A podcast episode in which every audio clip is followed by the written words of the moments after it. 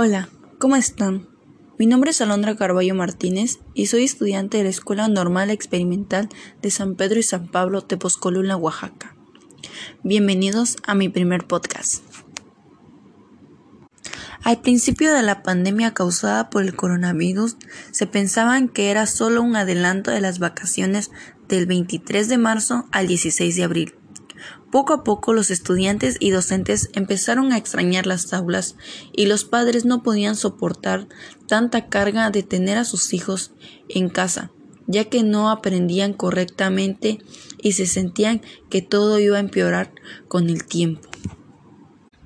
Nos dimos cuenta que la escuela es irreemplazable ya que no se puede comparar el aprender en una aula y con un maestro que te esté revisando y checando cada trabajo punto por punto. Una problemática que sabemos que es la desigualdad económica, ya que México es uno de los países más pobres del mundo y que se esté notando a lo largo de la pandemia ya que no todas las familias cuentan con los materiales o recursos necesarios para llevar una educación correcta.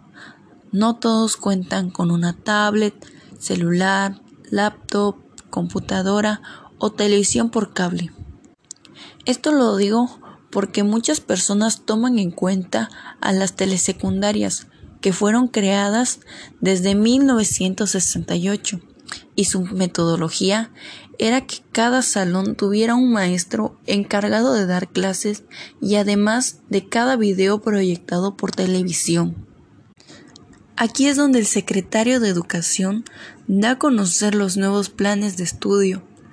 Para esta está pensado que un solo maestro escogerá los temas en una biblioteca en línea.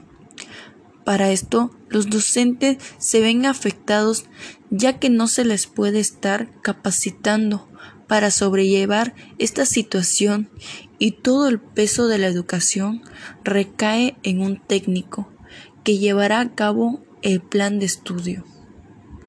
Este plan de estudio, implementado por el secretario de Educación, no analiza las situaciones y condiciones del docente ni de los alumnos, todos conocemos los planes fallidos de México con la educación, desde el expresidente Fox hasta Peña Nieto, que quisieron implementar nuevos planes para las escuelas y planes de estudio. En mi opinión, es que no me imagino este plan de estudio sea correcto, ya que no está pensado para todas las familias mexicanas por la desigualdad económica y que no todos los niños aprenden de la misma manera. Muchos otros fácilmente se distraen con el Internet, con los juegos y no lo ocupan correctamente.